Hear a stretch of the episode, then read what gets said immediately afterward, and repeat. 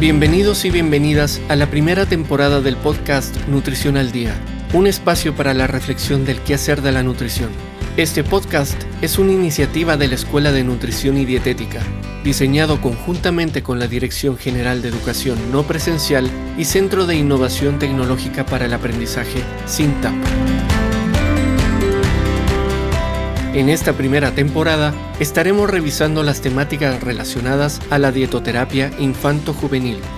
En este cuarto episodio estaremos conversando sobre la diabetes infantil y su prevención.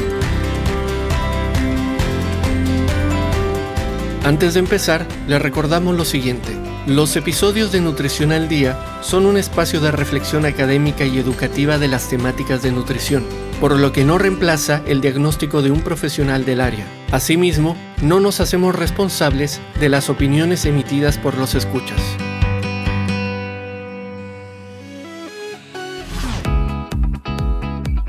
En este cuarto episodio de la temporada 1 del podcast Nutrición al Día, conversaremos sobre la relación que tiene la alimentación con lactancia materna y los resultados con diabetes tipo 1 y diabetes tipo 2. Profesores, Jimena y Raúl, bienvenidos y quisiera hacerles una pregunta para comenzar con este cuarto episodio. ¿Por qué es importante esta relación entre la alimentación y la diabetes? ¿Por qué está, hay esta asociación entre estos dos elementos? Angie, un gusto saludarte. Es importante, yo creo que antes de ir buscando esta relación, es el importante aclarar qué es diabetes. Y aquí en términos más, más generales, más amplios, es una enfermedad que se relaciona con el metabolismo de los hidratos que en el fondo hay una desregulación de este metabolismo y lo que va generando principalmente son estos niveles elevados de eh, azúcar en la sangre, de glicemia a nivel sanguíneo que se denomina hiperglicemia. ¿ya? Eso es como a modo general. Sin embargo, eh, hay dos tipos de esta diabetes, que es la que se conoce diabetes tipo 1 y la diabetes tipo 2 y funcionan de manera distinta. Cuando hablamos de lo que es la diabetes tipo 1, aquí ocurre una enfermedad autoinmune en, donde lo que hace nuestro cuerpo es ir destruyendo estas células del páncreas, que son las células beta, y esta destrucción puede ser total o puede ser parcial. ¿Y cuál es el impacto que tiene esta destrucción de estas células beta? que estas células van a secretar insulina. Entonces, ¿qué va a ir ocurriendo eh, en el tiempo? Es que va a evolucionar a que no se secrete esta insulina, existiendo incluso un, déficit absoluto de esta eh, insulina. Por lo tanto, eh, funciona de manera distinta a lo que es la diabetes tipo 2, ya que es más bien una enfermedad progresiva y que está asociado a factores genéticos, pero no solo los genéticos tienen una eh, trascendencia en la diabetes tipo 2, sino que también está muy fuerte relacionado con otros factores que son estos factores ambientales. Y ahí, en lo que hemos visto anteriormente, son el sedentarismo y esta ingesta elevada de azúcares simples, grasas saturadas, eh, alimentos procesados. Entonces, eh, es ahí como eh, estos distintos tipos de diabetes tienen una fisiopatología distinta y tienen un inicio distinto y una evolución también distinta. Sí, en ese caso, Angie, para complementar, primero que todo saludarlas a ambas, Jime Angie. Eh, y para ir complementando también lo que decía Jime, en el caso de la diabetes tipo 2, igual puede existir un déficit de insulina. De hecho, en la práctica existe, solamente que a diferencia de la diabetes tipo 1, el déficit es más progresivo, ya entonces se va avanzando como de a poco. ¿ok? Eh, y antes de eso se genera un proceso que es la resistencia a la insulina o insulinoresistencia.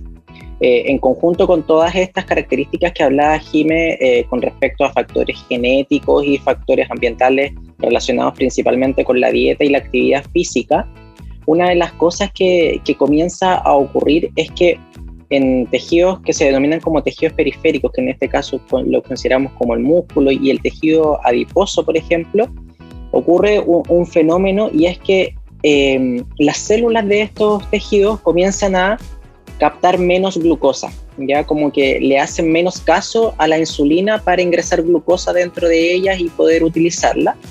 Y frente a eso, en, esta diabetes tipo 2, lo que como que la reacción del páncreas es comenzar a secretar más insulina y que de esta manera finalmente las células de eh, tejidos periféricos puedan eh, captar finalmente la glucosa. Es decir, el páncreas secrete más para que como que le hagan caso, por decirlo de alguna manera como un poco más sencilla.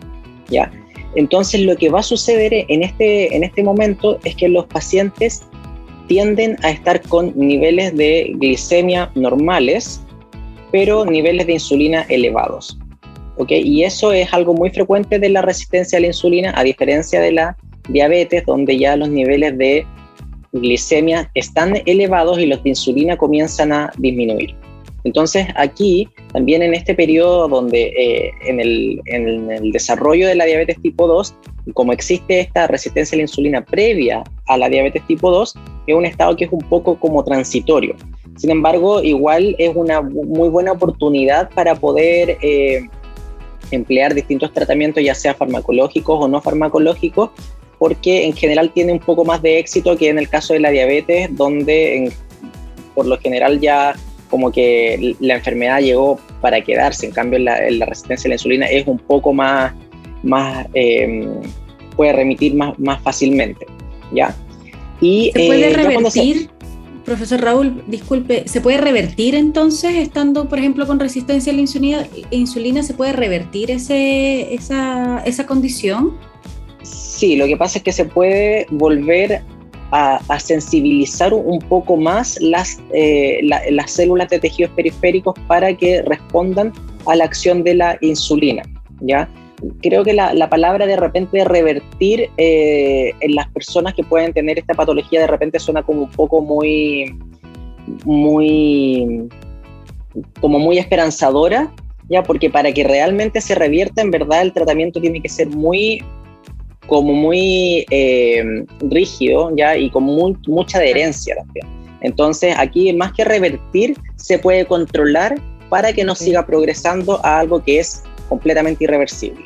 ¿Ya? Que es la diabetes eh, tipo 2. Exactamente. Lo cual no quiere decir que la diabetes tipo 2 no se pueda compensar, pero sí va a seguir existiendo. Ya una persona diabética puede tener glicemias normales si sigue cierta adherencia tanto al tratamiento farmacológico como no farmacológico, pero no deja de tener diabetes. Ya solamente que está compensado. ¿Ya? Eh, ¿Y qué es lo que ocurre en este caso con, la, con las hiperglicemias que van a estar sucediendo en los pacientes con diabetes tipo 2? Es que la glucosa es tóxica para las células betapancreáticas que son las que secretan la insulina. Entonces, en ese contexto, eh, tenemos un paciente que está con hiperglicemias y que esta glucosa que está eh, circulando a, a, través de la sangre comienza a dañar a la célula que secreta la insulina.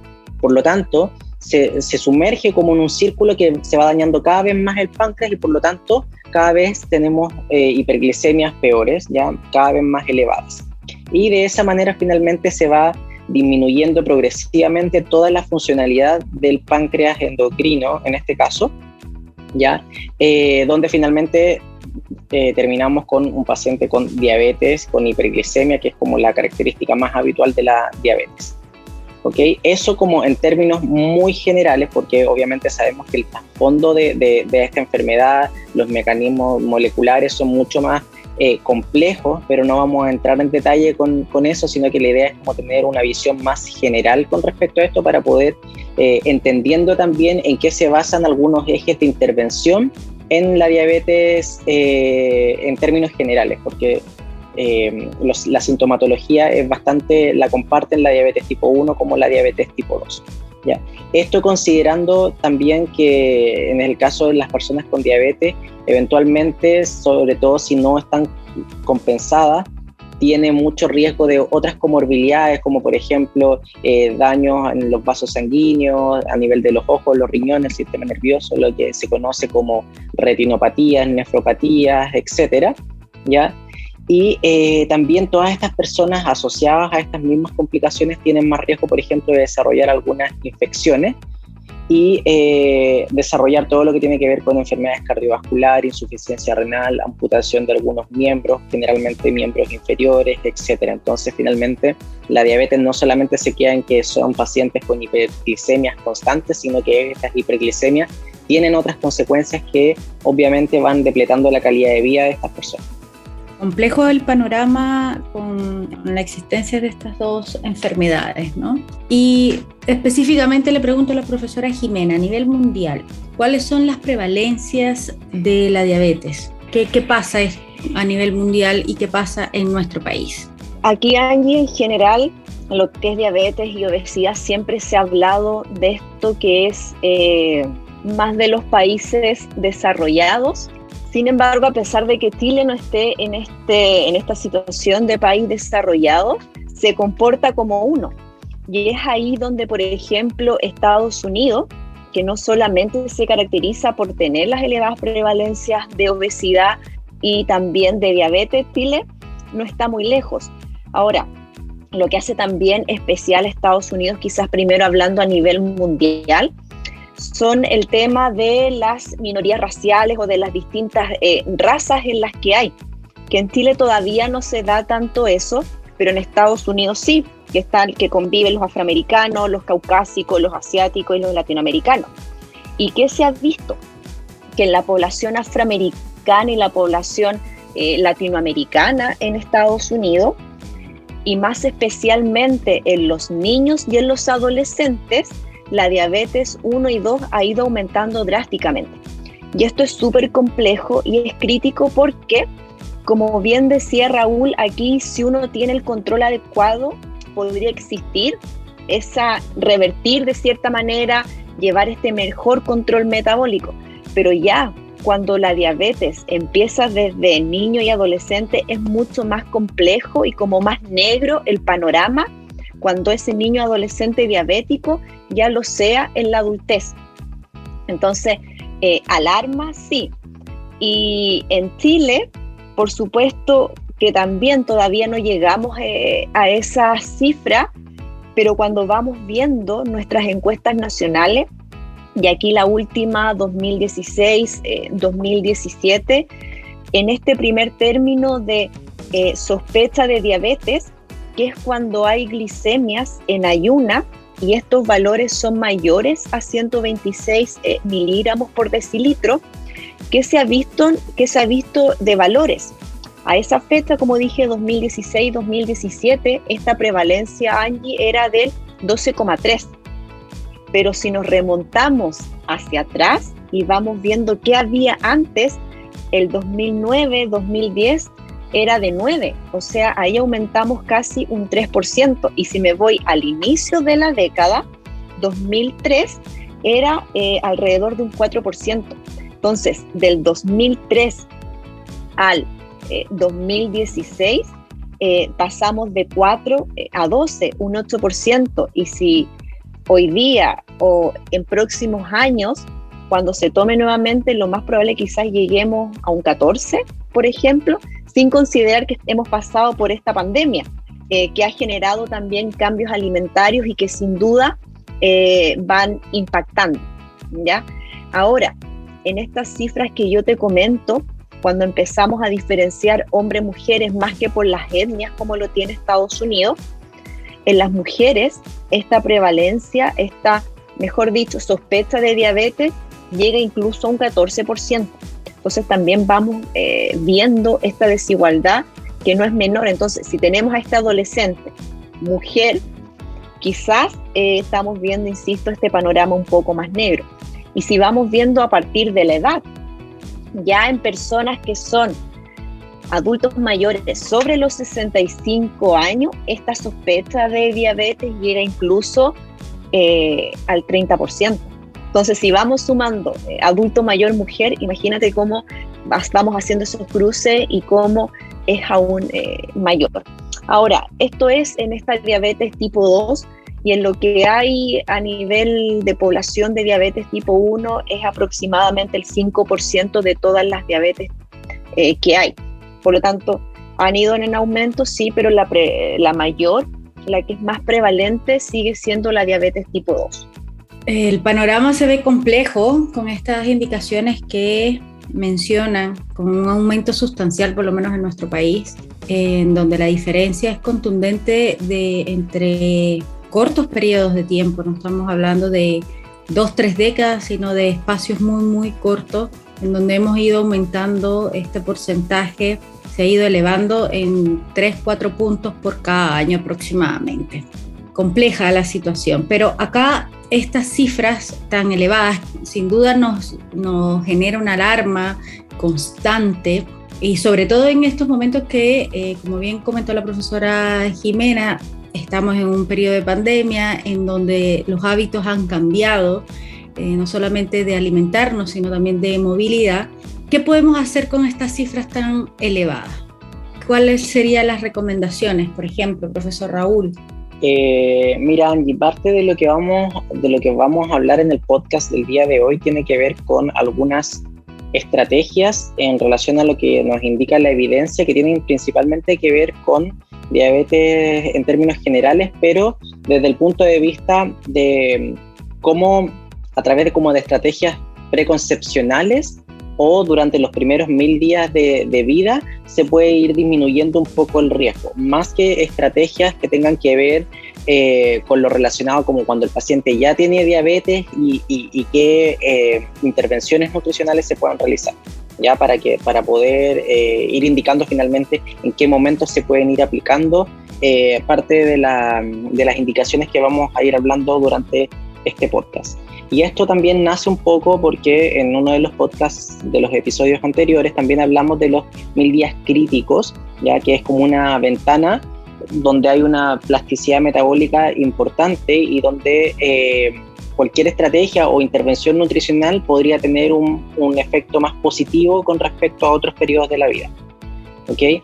Entonces, eh, esta, este podcast principalmente se basa en una revisión donde se habla, por ejemplo, em, del consumo de leche materna y la incidencia de diabetes. Entonces, en ese contexto, una de las primeras interrogantes es analizar cuál es la relación, por ejemplo, entre nunca haber consumido eh, leche materna exclusiva, lactancia materna exclusiva, que es lo que se da en los primeros meses de vida, ¿cierto? Eh, en comparación con, por ejemplo, alimentarse siempre con lactancia materna exclusiva y cómo eso se relaciona con los resultados posteriores en el desarrollo de la diabetes. Y en ese sentido existe evidencia, pero al igual como en otros temas, la evidencia sigue siendo limitada. Por ejemplo, hay algunos estudios observacionales, quiere decir que solo se observa, no se interviene, los cuales sugieren que, por ejemplo, los recién nacidos que nunca se alimentaron con, lactancia materna exclusiva se asocia con un mayor riesgo de diabetes tipo 1, ¿ok? Eh, y hay otros estudios que también eh, informan que el ser alimentado con lactancia materna durante más de seis meses en comparación con, por ejemplo, no haberse alimentado nunca con lactancia materna, también se asocia con menores probabilidades de desarrollo de diabetes tipo 1 eh, esto a través de un estudio que analizó hasta a esos lactantes hasta los 30 años, es decir, un, seguimiento bastante importante. Eh, por otro lado, tampoco hay pruebas suficientes para determinar, por ejemplo, si existe o no una relación entre nunca o siempre alimentar con lactancia materna exclusiva en relación a la diabetes tipo 2 o, eh, o los valores de glicemia en ayunas o la eh, hemoglobina glicosilada, que es un indicador importante en diabetes, o la resistencia a la insulina, o la tolerancia a la glucosa, eh, en términos generales, durante el transcurso de la vida. Entonces, en ese sentido, principalmente la evidencia apunta un poco más a la diabetes tipo 1 que a la diabetes tipo 2 y sería favorable para seguir alimentando con lactancia materna. Bien, aquí hay un punto importante que quiero destacar y que lo veníamos conversando en los otros podcasts y son estos primeros mil días en, lo que es la alimentación de los, de los niños. Pero eh, quisiera hacer una pregunta desde este lado de la baranda como madre, ¿no? Es decir, por lo que usted menciona, hay estudios ¿cierto? Estudios observacionales y otros que hay eh, estudios de intervención. Y seguramente si nos está escuchando una mamá o un cuidador dice, bueno, yo no pude dar eh, leche materna eh, por diversas situaciones, ¿no? O el niño no se acostumbró o definitivamente yo no pude producir cierta cantidad de leche para poderlo alimentar de forma adecuada en los primeros meses de vida es, tan determinante así como para decir que va a desarrollar una diabetes, como para aclarárselo más a, quienes nos puedan estar escuchando, porque yo, si yo lo escucho, digo, oh, yo no di lactancia materna, mi hijo va a generar un tipo de diabetes. Eh, Andy, en ese sentido, siempre tener la, consideración que al analizar un estudio, sobre todo con respecto a las variables que se están analizando, nosotros estamos hablando de riesgo. Lo cual no quiere decir que si, por ejemplo, eh, no sé, yo no alimento a mi hijo con lactancia materna, va a tener, eh, eh, va a ser, no sé, va a desarrollar una enfermedad sí o sí, va a desarrollar, no sé, cáncer, por decir otra, otra enfermedad. ¿ya? Esto habla de riesgo, es decir, si yo lo alimento con lactancia materna, tiene un menor riesgo de desarrollar diabetes tipo 1, lo cual tampoco quiere decir que no la vaya a desarrollar. No es, no es como eh, dicotómico, no es sí o no, pero obviamente uno, en la medida que va pudiendo modificar algunos factores, por ejemplo, de la alimentación o de los hábitos en términos generales, siempre trata de eh, como tomar la decisión de los que disminuyan el riesgo. Y mientras uno más de esos vaya cumpliendo, más disminuye el riesgo en términos generales, pero, pero tampoco hay que tomárselo como de una manera tan tan drástica, porque obviamente eh, hemos comentado durante los distintos podcasts que hay muchas otras cosas que se pueden abordar. En particular en este podcast lo estamos abordando desde justamente estos primeros mil días y qué se puede hacer para que después nuestros hijos, ¿cierto?, tengan menor riesgo de desarrollar estas enfermedades, pero no quiere decir que posteriormente a los seis, en la adolescencia, etcétera, eh, no puedan existir otro tipo de, de intervenciones. Y ahí, Angie, para eh, complementar lo que dice el profesor Raúl, que también el, son los riesgos y que, ok, si esta madre no pudo dar esta lactancia materna, después cuando ese niño nazca va a tener un periodo largo, que es eh, la niñez, la adolescencia, incluso después va a ser adulto, en cómo seguir cuidándose. Y es ahí donde ya entra la alimentación y la actividad física. Hay muchas también madres que, como tú comentabas, por distintas razones no pueden dar lactancia materna, pero aún así eh, van cuidando a sus hijos después a posteriori con la alimentación, con la actividad física y tienen eh, glicemias normales, estados nutricionales normales, entonces, eh, como bien insisto, son riesgos y hay que hacer siempre muy eh, adecuadamente, correctamente la lectura de estas investigaciones, para también no tomar eh, quizás posiciones tan negativas, oye, si no lo hice, mi hijo va a tener esto, no. Y por eso también siempre hemos insistido en asesorarse con el nutricionista, que es el profesional eh, a cargo, así que yo creo que eso también es importante agregar. Bastante claro quedó la especificación que nos entregan los profesores en donde lo importante no es si dio lactancia o no, sino cómo se cuida de forma progresiva a lo largo de la vida y en los procesos de crecimiento. Profesores, y en cuanto a la duración de la leche materna, ¿qué se ha visto? ¿En, en, cuánto se debería alimentar un niño bajo el concepto de la lactancia exclusiva? materna. Eh, Angie, buena pregunta, porque hemos hablado de, del dar este tipo de alimentación, pero es necesario ver eh, cuando estas lactancias son duraderas o son más largas, cuál ha sido también la, evidencia. Y aquí nuevamente retomamos estos estudios observacionales y que se ha visto que en aquellos que eh, en periodos más cortos que tengan esta alimentación de leche materna exclusiva, se ha visto este mayor riesgo de diabetes tipo 1. Entonces ahí ya también este estudio mm, observacional va aportando evidencia de que finalmente duraciones más cortas de leche materna exclusiva existiría este mayor riesgo de diabetes tipo 1, pero nuevamente son eh, riesgos, ¿ya? Por otro lado, que se ha visto también, pero en donde la evidencia no ha sido eh, tan, tan limitada, o perdón, más limitada, no tan consistente, eh, en cuanto a lo que es la glucosa en ayuna o esta resistencia a la insulina, que se ha podido observar, determinar que la duración de leche materna exclusiva no ha estado eh, asociada y la duración de lo, que, de lo que estamos comentando no se ha visto de manera consistente que exista alguna asociación entre estas glicemias en ayuna o lo que es eh, la resistencia a la insulina. Por lo tanto, tenemos aquí que podría darse esta, eh, a más corta duración el mayor riesgo de diabetes tipo 1, pero todavía eh, no está la evidencia en lo que es la diabetes tipo 2.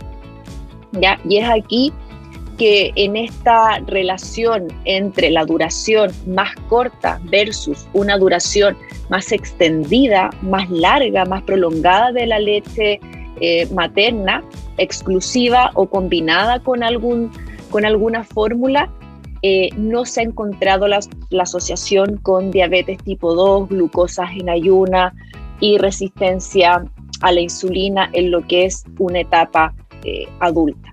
Y ahí también no, no, se pueden hacer conjeturas, dado que todavía la evidencia eh, no ha demostrado pruebas suficientes, Jaime.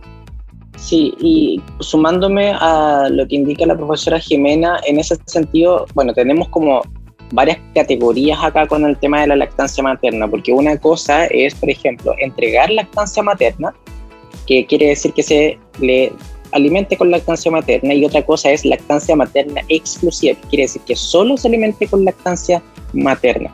¿ya? Entonces, igual hay diferencias y la cantidad de estudios que, los que comparen eh, la exclusividad de la lactancia materna frente a la presencia de lactancia materna, por ejemplo, combinada con otra fórmula como mencionaba Jiménez, no son muchos. ¿ya? Lo único que sí se ha visto como con mayor fuerza es que los periodos más largos eh, con lactancia materna exclusiva, en general eh, pasan a ser como eh, factores protectores y periodos más cortos pasan a aumentar el riesgo, pero esto principalmente con la diabetes tipo 1. Y aquí la preocupación, que es también un poco lo que, lo que mencionaba Jime, es que claro, con la diabetes tipo 1 históricamente ha sido una diabetes infanto-juvenil porque la presentan principalmente niños o adolescentes desde ahí en adelante por el resto de su vida pero en los últimos años la presencia o la incidencia y prevalencia de diabetes tipo 2 en niños ha ido aumentando y esto asociado a los hábitos de, estilos de vida que tienen las personas. ¿ya? Entonces, en ese contexto tampoco existe tanta evidencia que nos pueda permitir tomar eh, alguna medida de estrategias de intervención más tempranas dentro de, de la formación de los hábitos de estos niños en periodos tan tan vulnerables como son eh, el periodo de la lactancia y los primeros mil días. ¿ya? Hay algunos estudios que sugieren incluso que la duración de la lactancia materna exclusiva con leche materna, con esta leche materna de madre, ¿verdad? Eh, no estaría asociada con las glucosas en ayunas ni tampoco con la resistencia a la insulina. Entonces, en ese sentido, la evidencia eh, a veces se contrapone, falta eh, realizar algunos tipos de estudios que, por ejemplo, asocien más también la presencia, ausencia, duración y tipo de lactancia con otras variables como por ejemplo la hemoglobina glicosilada, eh, la glucosa en ayuna, la presencia o ausencia de resistencia a la insulina en niños en edades adolescentes, en edades adultas. Entonces, eh, también finalmente esto también nos permite a nosotros ir concluyendo que faltan estudios, pero sí eh, existe una marcada tendencia a que la lactancia materna y la duración de esta podría tener efectos favorables, principalmente en la diabetes tipo 1.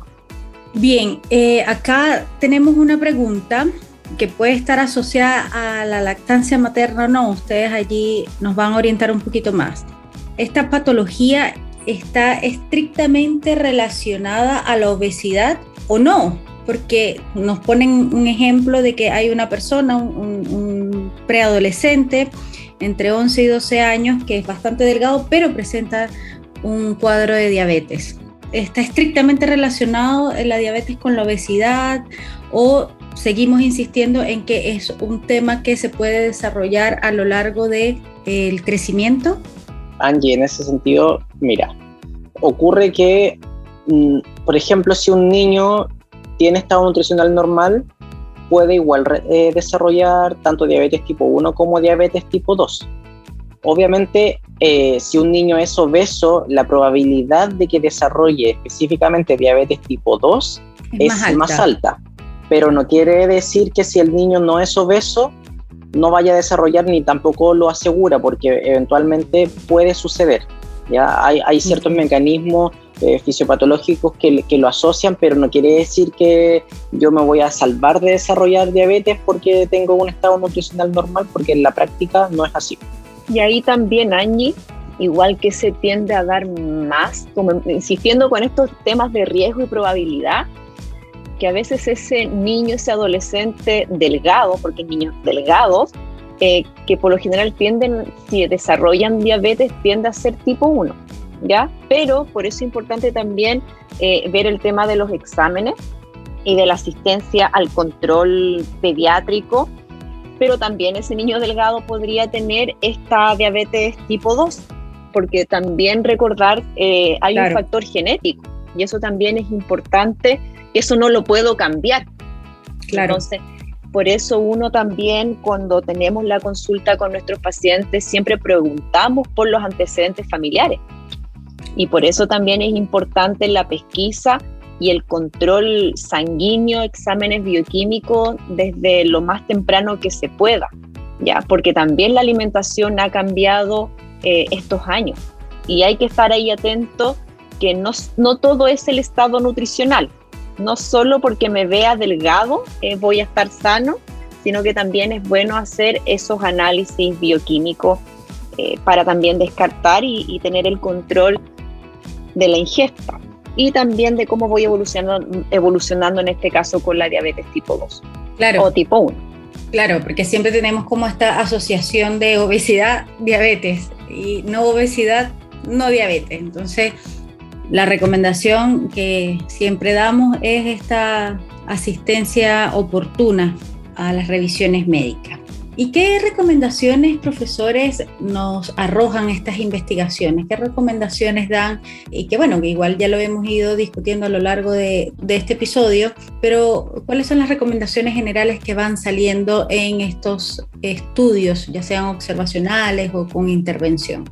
Por un lado, ir, eh, lo que se recomienda aquí también eh, de la investigación es ir haciendo estos sistemas de vigilancia y recopilando los datos sobre la alimentación infantil y quizás aquí eh, más hacia atrás ese seguimiento desde la madre embarazada, considerando estos mil días críticos.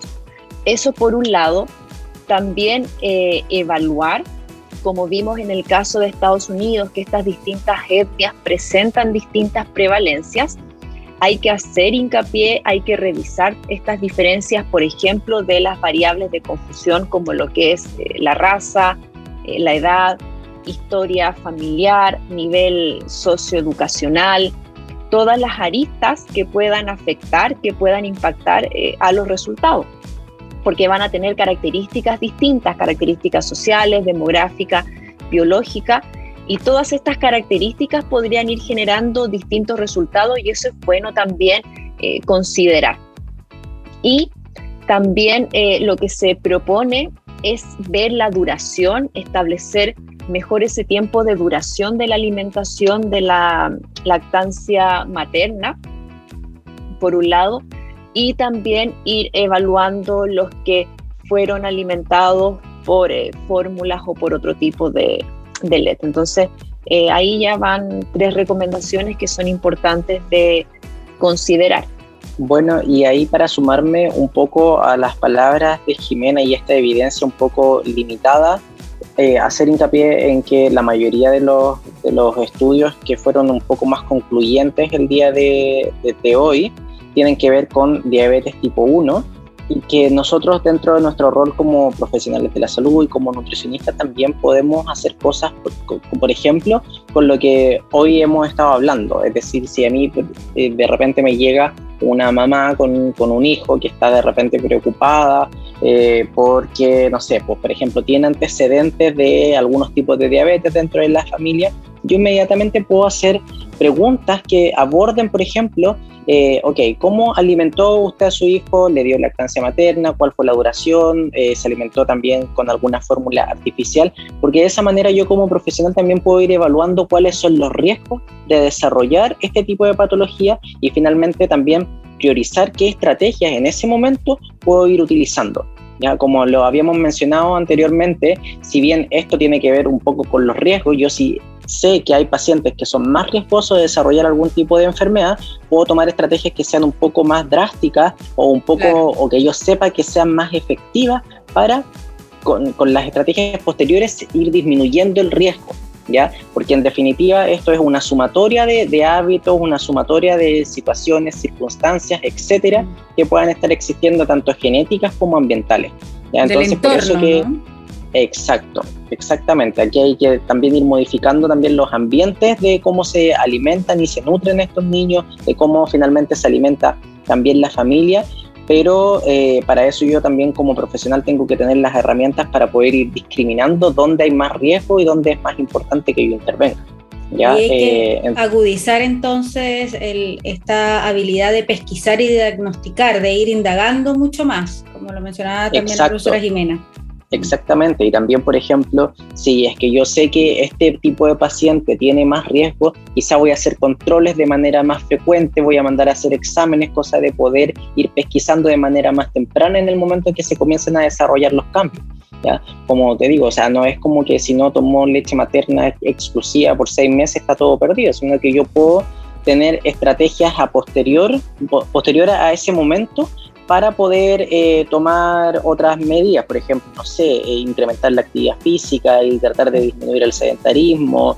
Eh, si yo sé que, por ejemplo, hay una, una ciudad o no sé, un, grupo de, de, personas que tienen un mayor riesgo, puedo establecer algunos tipos de, de, de campañas que, que vayan enfocadas en que ese grupo de riesgo eh, poder establecer algunas estrategias, no sé, educativas o de, entrega de beneficios sociales que permitan disminuir el riesgo del desarrollo de ese tipo de, de enfermedades. Toda esta información siempre hay que tomarla desde el punto de vista como más poblacional y para también ir elaborando estrategias de intervención que favorezcan con la salud pública de la población finalmente. Claro, ahí también pues ya nos quedó súper claro que no es solamente sí, eh, no es solamente la intervención de la lactancia materna, sino cómo vamos avanzando y cómo nos vamos cuidando a lo largo de la vida. Profesores, como siempre agradecida con sus explicaciones y me gustaría conocer por parte de ustedes las conclusiones y las recomendaciones, ya que estamos llegando al final de este cuarto episodio.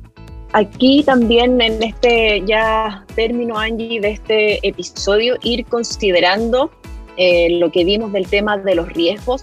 Estos estudios son riesgos, no es la verdad absoluta y por lo tanto no es que eh, si no tuve, no consumí lactancia materna, no va a implicar que vaya a tener, pero sí existe este riesgo.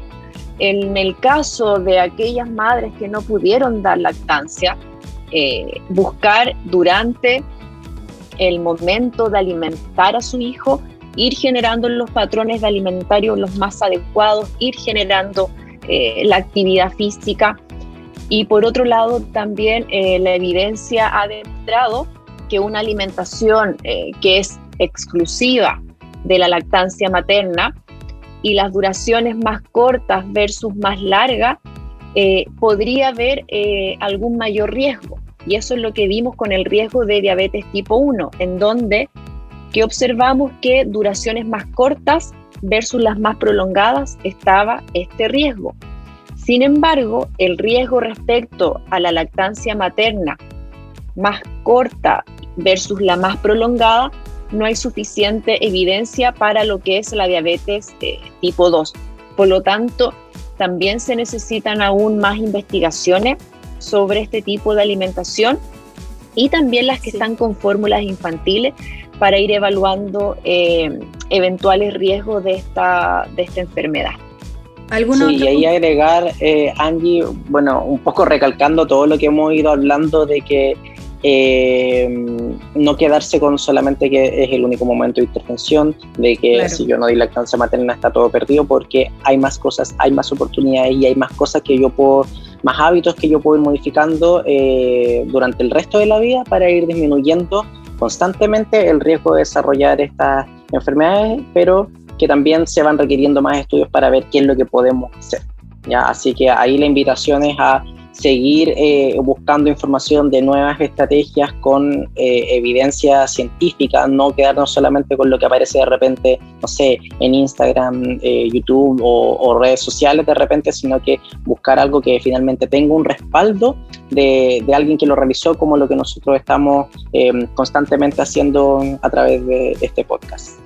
Muy bien, acá volvemos a destacar, uno, el cuidado constante y permanente y la vigilancia a nuestros hábitos alimenticios, a nuestros hábitos eh, de estilos de vida, si hacemos o no hacemos eh, deporte. También estuvimos conversando en algún podcast que no es necesario ser eh, un deportista de alto rendimiento, pero sí generar algún tipo de movilidad, mover nuestro cuerpo, ¿no? movilizarnos y pues eh, siempre estar apoyados con el diagnóstico de un profesional del área. Profesores, muchísimas gracias por participar nuevamente en este podcast y la invitación es a los estudiantes también a compartir este podcast con otros compañeros, con otros colegas y a que hagan eh, sus opiniones dentro de las aulas virtuales. Profesores, hasta la próxima. Chao Angie. Chao, Muchas gracias Angie. Chao profesor Raúl. Nos vemos en otra en otro episodio. Que estén bien, cuídense. chao, chao.